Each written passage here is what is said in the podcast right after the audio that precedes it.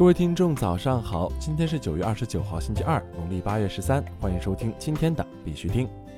截止到昨天下午十八点，全球数字货币市场总市值为三千八百二十八亿美元，二十四小时成交量为七百七十九亿美元。比特币报一万零八百七十四美元，较前一天涨幅为百分之二点零七。以太坊报三百五十七美元，较前一天涨幅为百分之一点五一。昨天的恐慌与贪婪指数为四十三，前天为四十七，等级为恐惧。每日行情分析由青龙社区提供。想了解更多币圈行情资讯和交易策略，请联系青龙小助手 QLBTC 二零二零。从量价方面分析，继上周触底反弹之后，比特币持续缩量上涨，价格一度突破至一万零九百五十五，大概率近两天会有变盘的动作。均线分析的逻辑来看呢，比特币价格碎步震荡上行之后，当前日线五日上穿十日，短期有进一步反弹的动力。但六十日黄金线依旧是关注的重点。如果价格碎步上行，但量能无法持续释放，行情会再度面临新一轮的调整。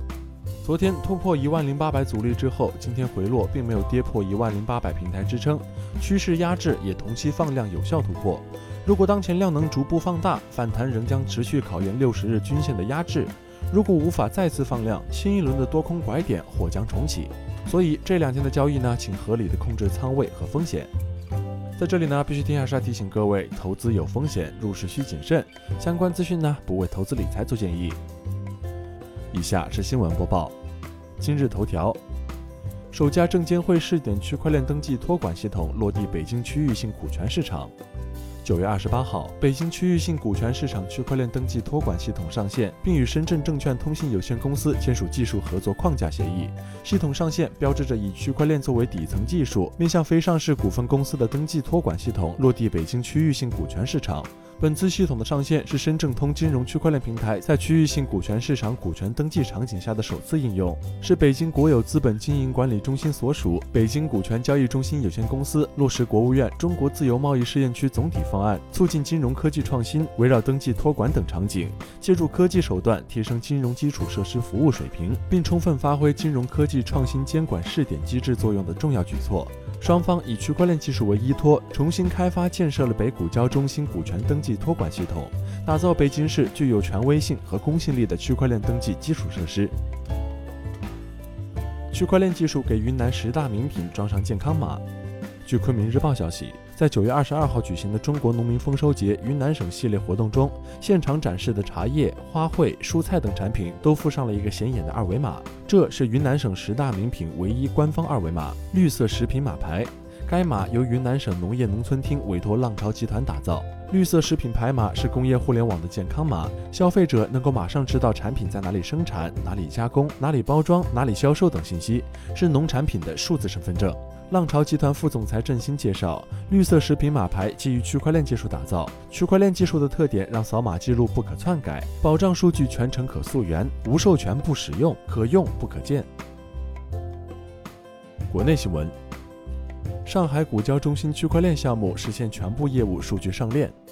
上海股交中心宣布，上股交区块链项目实现全部业务数据上链，并成功与证监会监管区块链实现联通对接。据透露，下一步，上海股交中心将积极探索构建并完善区域性股权市场区块链生态系统，致力于通过区块链技术的运用与革新，共同构建区域性股权市场的联盟链，并着力推动其他层次资本市场引入区块链，最后实现法律法规制度的创新突破，推动多层次资本市场的不断发展与革新。赣福通平台发布，蚂蚁链研究院以及 BSN 江西主节点揭牌。九月二十八号，由中国通信学会、江西省发展和改革委员会、南昌市人民政府共同主办的二零二零中国国际区块链技术与运用大会在南昌举办。会上，赣福通区块链金融服务平台发布。另外，江西省发改委副主任李庆红和蚂蚁集团智能科技事业群副总裁邹亮为蚂蚁链研究院揭牌。南昌市委常委、副市长王万征和江西移动党委委员、董事、副总经理徐海高为区块链服务网络 BSN 江西主节点揭牌。中国银联党委书记表示，不断推进区块链等技术在支付领域的创新应用。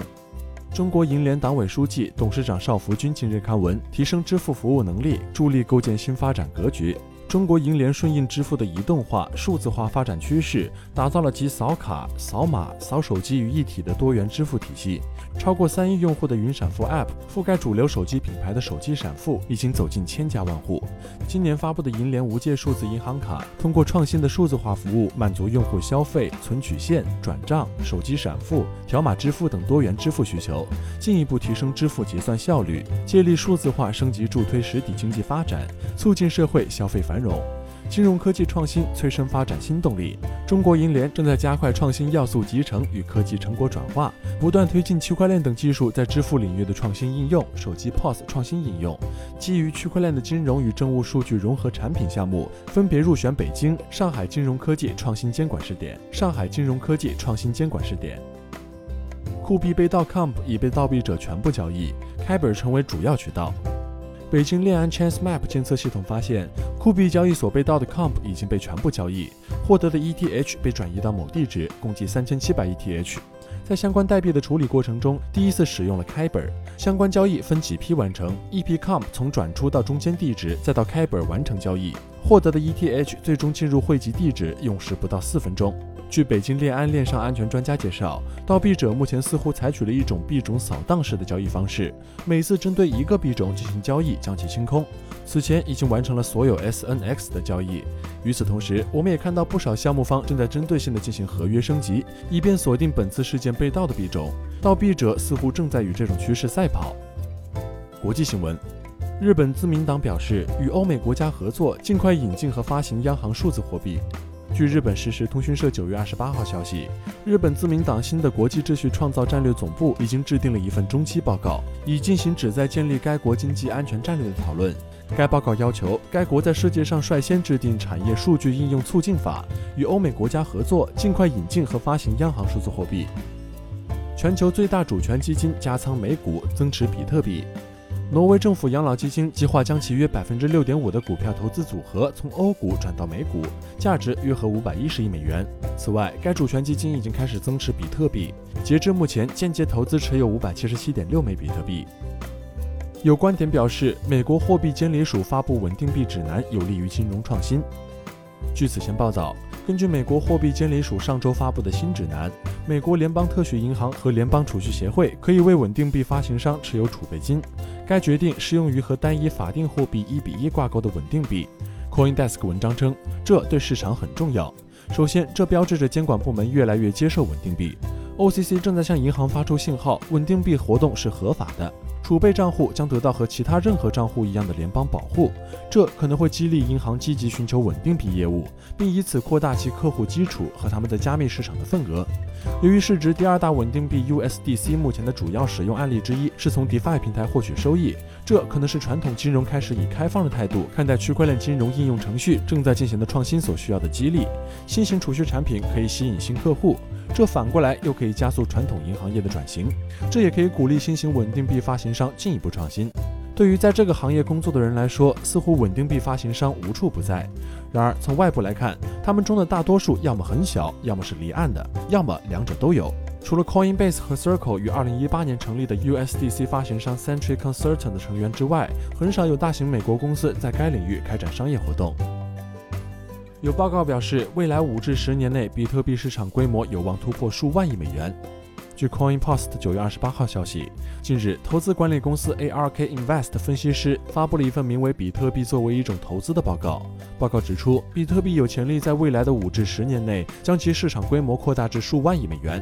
与此同时，报告中还列举了比特币市场规模扩展的用例：第一，BTC 将成为全球支付网络；第二，BTC 将成为保护个人资产的一种手段。第三，BTC 将充当数字黄金。第四，BTC 将具有对冲新兴国家法定货币贬值的作用。好了，今天的必须听新闻播报就到这里。更多区块链资讯呢，请关注我们的微信公众号 b i x u t i n g 下划线，也就是必须听的拼音加上一个下划线。喜欢的呢，点赞收藏，记得分享给身边的小伙伴哦。最后呢，感谢各位听众的支持，祝大家度过美好的一天，我们明天见。